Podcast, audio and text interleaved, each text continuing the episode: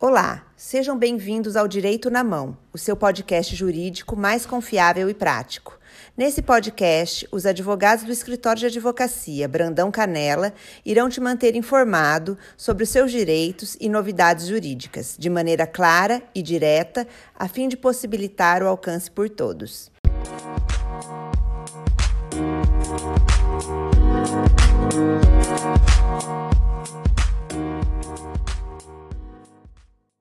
Meu nome é Renata Brandão Canela, sou advogada, trabalho mais de 20 anos com direito previdenciário e direito do trabalho e hoje vou contar para vocês sobre uma decisão muito importante do STJ para os vigilantes, na verdade, para os vigilantes, para os vigias e para os guardas. Bom, isso tudo relativo à aposentadoria deles, né, dessas profissões. Então, foi aprovado pelo STJ o trabalho especial de vigilante. E o mais importante é que foi aprovado esse trabalho como especial para o vigilante ou para o vigia, né, equiparado ou guarda, com ou sem arma de fogo.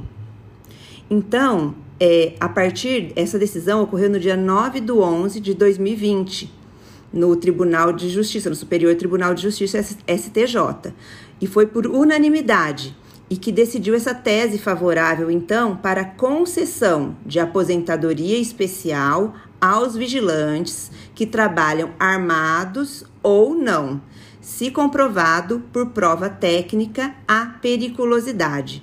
Na verdade, foi julgado o tema, que a gente chama de tema, né, que é um recurso repetitivo, que estava aguardando decisão no Brasil todo, o tema 1031.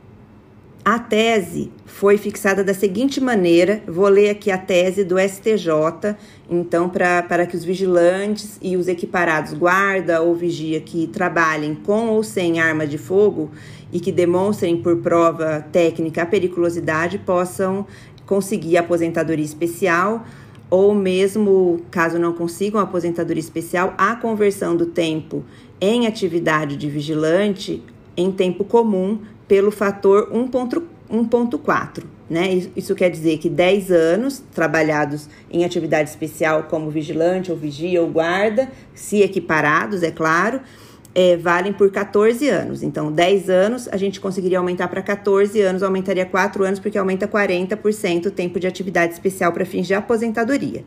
Bom, então a tese foi assim: é admissível o reconhecimento da atividade especial de vigilante com ou sem arma de fogo, em data posterior à edição da Lei 9.032-95 e do Decreto 2.172-97, desde que haja comprovação da efetiva nocividade da atividade por qualquer meio de prova até 5 de 3 de 1997 e após essa data, mediante apresentação de laudo técnico ou elemento material equivalente para comprovar a permanente, não ocasional nem intermitente exposição a agente nocivo que coloque em risco a integridade física do segurado.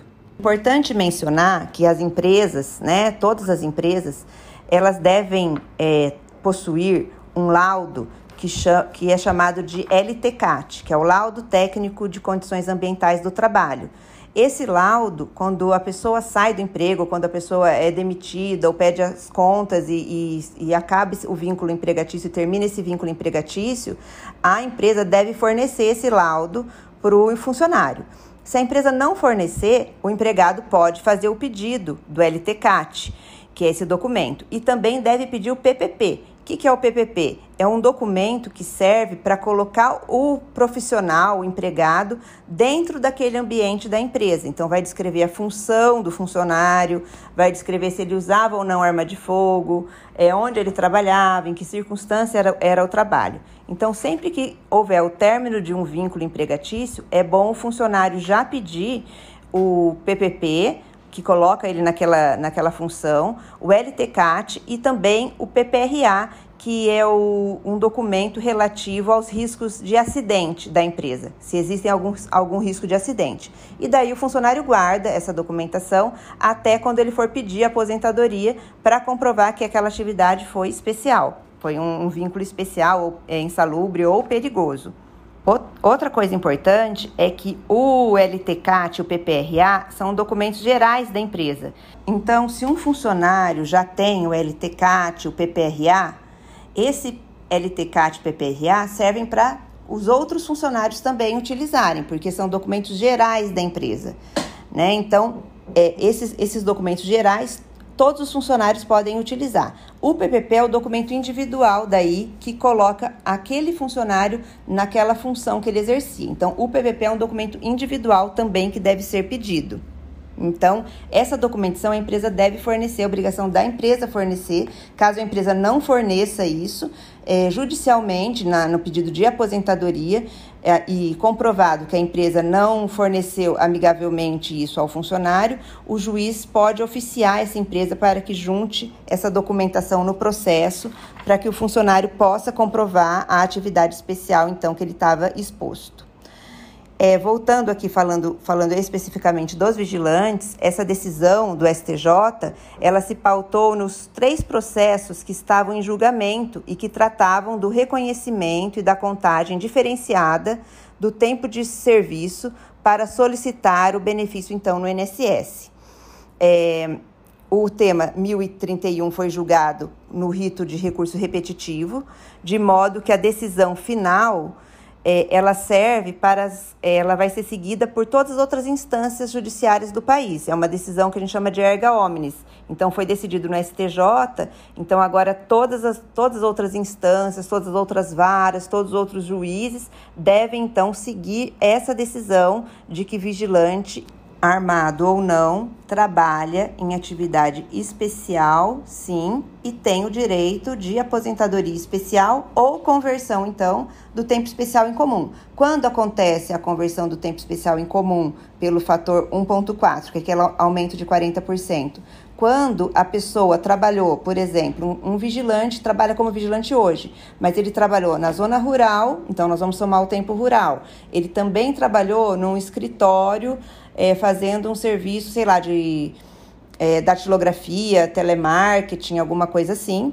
E agora, faz, vamos, vamos supor, há 10 anos, essa pessoa trabalha como vigilante. Então, como que vai, que, que vai acontecer? Nós vamos somar os, o tempo comum lá de trás, rural, como é, datilógrafo ou como qualquer outra atividade em escritório, mais o tempo de vigilante convertido em tempo comum. Então, esse tempo de vigilante, em vez de somar 10 anos, vai somar 14 anos junto com os demais. Por quê? Porque para aposentar especial tem que ter 25 anos seguidos de atividade é, especial. Na verdade, não precisa ser seguidos, mas ele tem que comprovar 25 anos de atividade especial para conseguir aposentadoria especial. Se uma pessoa não tem os 25 anos completos, como é, vigilante ou, com, é, ou trabalhados em atividade especial, essa pessoa pede a conversão do período especial em, em tempo comum, aumentando esses 40%, e soma os demais períodos de forma normal e pede aposentadoria por tempo de contribuição, que na verdade hoje é, ainda existe, depois da reforma da Previdência, com algumas regras de transição, ou pede até aposentadoria por tempo de contribuição, se a pessoa conseguir atingir, é, com as regras anteriores à reforma da Previdência certo? Então era isso que eu queria falar para vocês sobre essa decisão do STJ, que considerou, então, realmente foi aprovado o trabalho especial do vigilante com ou sem arma de fogo para fins de aposentadoria. Tá bom? Obrigada, até semana que vem. Tchau, tchau.